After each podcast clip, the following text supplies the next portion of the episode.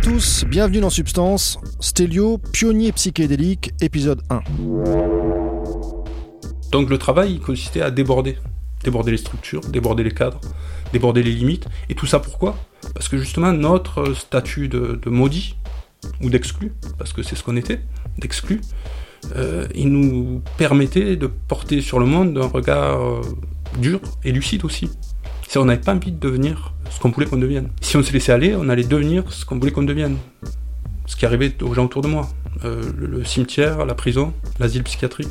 Mon entourage, c'est essentiellement ça, quand j'étais jeune, ce qui s'est passé. Et on ne voulait pas devenir ça. Stelio n'est pas un usager de drogue comme un autre. Son profil et son parcours sont particulièrement originaux. Il a aujourd'hui une cinquantaine d'années, il a grandi dans une cité, en banlieue, dans les Bouches du Rhône. C'est quelqu'un de très cultivé, un gros lecteur, de philosophie notamment, et puis c'est un bon sportif aussi. Il a fait pas mal de boxe. Mais c'est surtout quelqu'un qui a poussé particulièrement loin l'exploration de son esprit par la drogue. Il a découvert le LSD alors qu'il était adolescent, et il a trouvé dans l'expérience psychédélique quelque chose de fondamental, qui a totalement réorienté le cours de son existence. Dans les années 90, il a découvert d'autres hallucinogènes, l'ayahuasca et l'iboga. Alors aujourd'hui, on trouve un certain nombre d'informations sur ces plantes sur Internet, mais à l'époque, Internet n'existait pas. Stelio et quelques autres vont donc devenir en quelque sorte des pionniers de l'esprit, les explorateurs psychédéliques. Réglez le son, mettez-vous bien et écoutez, vous êtes dans Substance.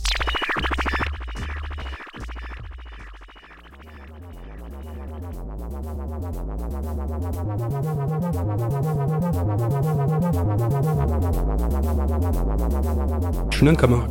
Je suis né en Camargue, mais je suis d'origine grecque, d'Asie mineure. Je suis né dans un milieu très populaire. L'endroit d'où je viens, c'est un milieu plus qu'au populaire, c'est ce qu'on appelait autrefois les, les, banlieues rouges, banlieues prolétaires. Et j'ai un endroit où il n'y a que des étrangers en fait. Un milieu assez dur, assez violent. L'équivalent de la banlieue d'aujourd'hui. D'ailleurs, aujourd'hui, c'est une part de la banlieue marseillaise. Parce qu'on est à la limite de, la. On fait partie de la métropole marseillaise.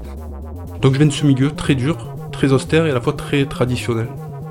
J'ai grandi en grande partie dans la rue, parce qu'on grandissait dans la rue. Au niveau de, la relation aux drogues, j'ai été confronté très tôt, très très tôt, puisque toute la génération au-dessus de la mienne est morte. Moi j'avais euh, une dizaine d'années, tous les, garçons de 15 ans ils sont morts en grande partie dû au ravage de l'héroïne et de la French Connection à l'époque. Donc moi, mon premier, ma première relation à la drogue, c'est de voir mourir euh, tous les grands au-dessus de moi. Donc c'est un premier rapport à la drogue pour le moins euh, particulier.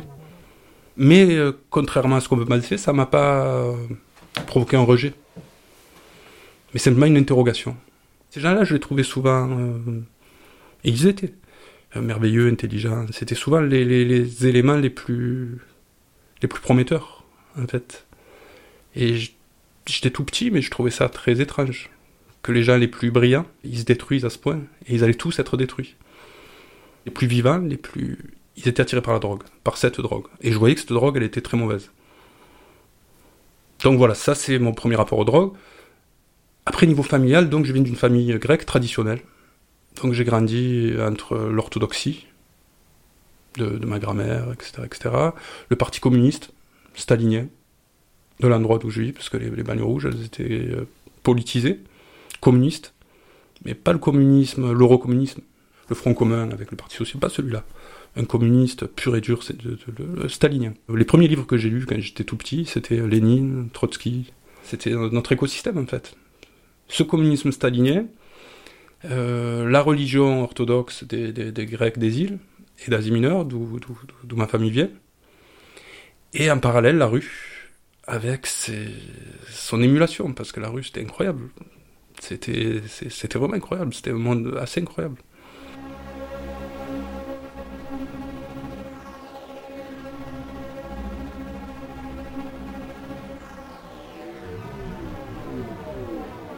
Bon, après, aujourd'hui, avec le recul, on grandissait dans, des endroits où on ne ferait plus grandir des enfants aujourd'hui.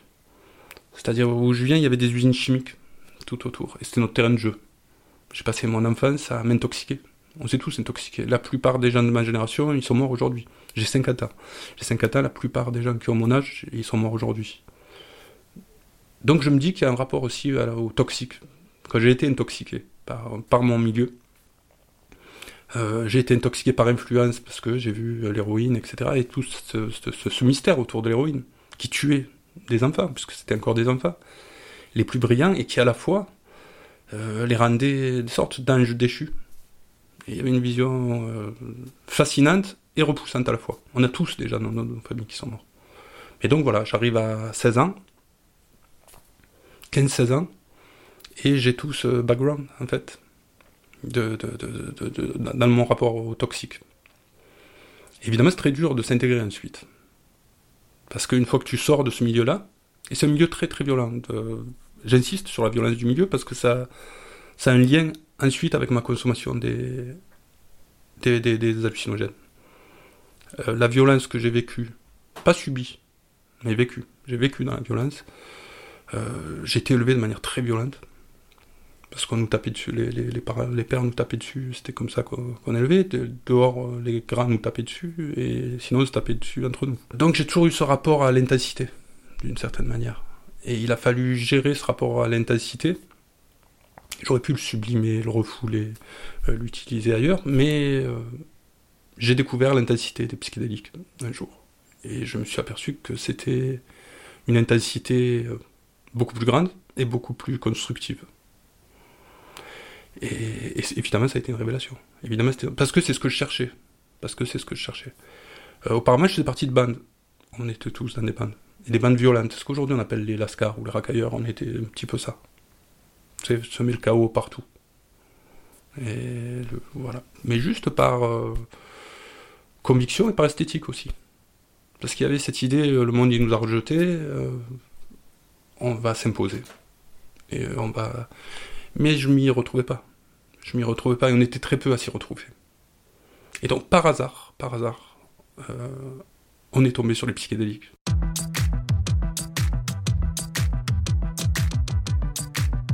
Tout jeune, à 16 ans. Et ça a été une révélation. Et ça a été une révélation. Et on est passé de bandes violentes euh, à bandes psychédéliques. Et c'est vraiment comme ça que ça s'est passé. La transition, elle a été abrupte.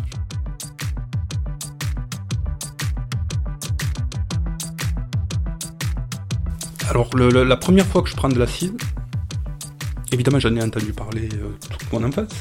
Il y a toute une légende, toute une mythologie, il y a des gens qui sont restés perchés, etc. Il y a toute une mythologie, une aura très spéciale. L'aura très spéciale de l'acide des années 70, qui est, qui, est, quelque chose de très spécial.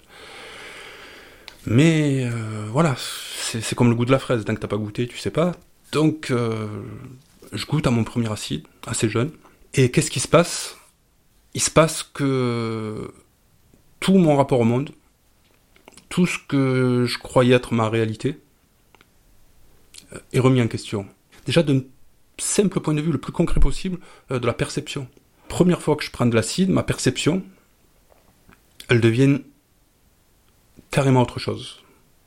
Et j'ai pas l'impression de me décoller de la réalité, mais j'ai l'impression pour la première fois de ma vie de l'habiter, la réalité. Et ça, le vrai choc, le, choc premier. C'est que dans mon petit cerveau d'adolescent d'époque, la drogue, c'était quelque chose qui te permettait de partir de la réalité. J'étais pas préparé à, cette expérience-là. Et cette expérience qui fait qu'au niveau de la perception la plus concrète, je me retrouvais enfin aligné au réel. Et pour la première fois, j'habitais la réalité. Donc c'est ça le vrai choc. Le vrai choc, c'est pas un choc de mystique ou de distorsion c'est une expérience de réalisme. Et c'est cette, puissance du réalisme euh, qui me fait considérer à ce moment-là l'acide comme une technologie d'exploration incroyable. Je me dis, là j'ai trouvé quelque chose qui me donne du pouvoir. De la puissance plus que du pouvoir. Qui me donne de la puissance. Et j'en ressors le lendemain, euh, je le prends avec mon ami, et on en ressort complètement euh, époustouflé. Et un peu comme si on avait euh, eu accès à quelque chose de, de tellement spécial, de tellement spécial, que ce quelque chose, il a le pouvoir de nous transformer, de faire de nous euh, quelque chose de plus près que ce qu'on est réellement. Et c'est ça, le vrai bouleversement au départ, c'est ça. C'est un bouleversement lié au réalisme. Et c'est ce qui fait que, que, que, je décide, à ce moment-là, que j'ai trouvé euh, mon mode d'expression. Et je réalise aussi le potentiel. À ce moment-là, en même temps, je réalise le potentiel.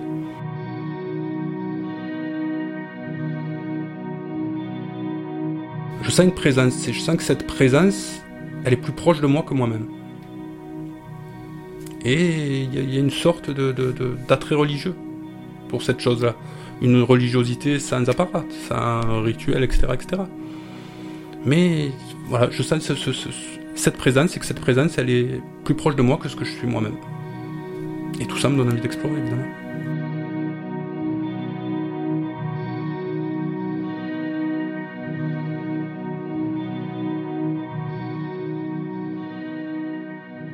On était un petit groupe au départ. On a décidé de, créer une méthode d'exploration des psychédéliques la plus complète possible. Donc chacun selon ses spécificités, on, a commencé à travailler. Moi j'étais un grand lecteur depuis tout petit. Alors qu'il n'y avait pas un livre dans ma, ma famille. Je, suis le premier à avoir ouvert un livre. Je crois que n'importe moi, je, je, savais écrire depuis deux générations dans ma famille mais j'étais passionné par les livres depuis enfant parce que je me posais des questions et on ne répondait pas à mes questions. Euh, les communistes, les, orthodoxes, ils n'ont pas des réponses à tout. donc, euh, je suis allé chercher un livre, donc j'avais une grosse culture générale. Pour un enfant des quartiers d'où je viens, euh, inutile quelque part. Parce que, mais qui a commencé à me servir justement quand on a commencé à explorer. Donc je me suis dit, je vais aller chercher du côté de tous ceux qui sont allés fouiller un peu euh, qu'est-ce que la conscience?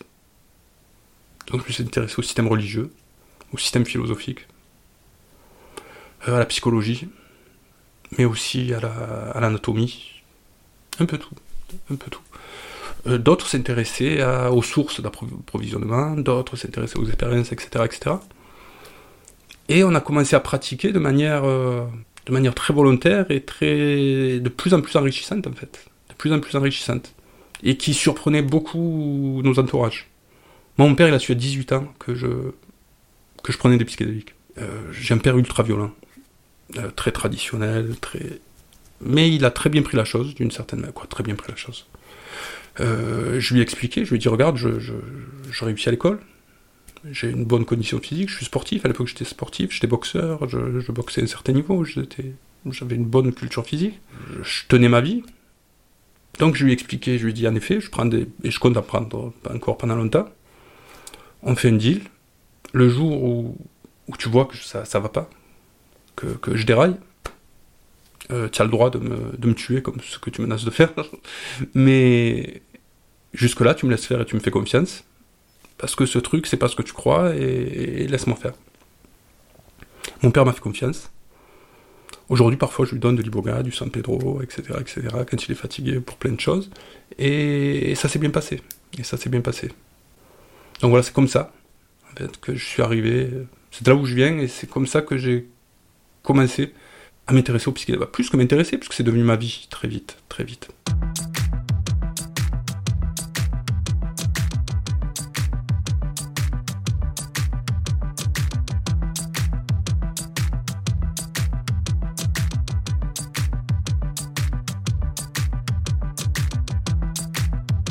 Donc le travail consistait à déborder, déborder les structures, déborder les cadres, déborder les limites. Et tout ça pourquoi?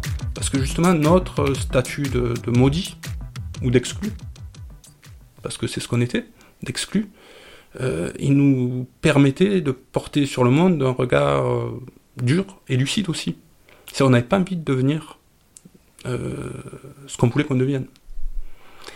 Et si on se laissait aller, on allait devenir ce qu'on voulait qu'on devienne ce qui arrivait aux gens autour de moi. Le, cimetière, la prison, l'asile psychiatrique. Mon entourage, c'est essentiellement ça, quand j'étais jeune, ce qui s'est passé. Et on ne voulait pas devenir ça. Et pour ça, il fallait qu'on travaille. Travail, c'est se donner les moyens de devenir. Devenir autre chose.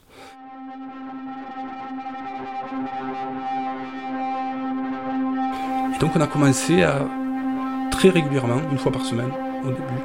Après, ça a été plus régulier encore pour moi pas pour eux, mais pour moi. Mais très régulièrement, une fois par semaine, à organiser manière très cadrée, avec, tu t'imagines, toute la logique de, de gamins de cité, en fait, euh, qui décident de devenir chaman.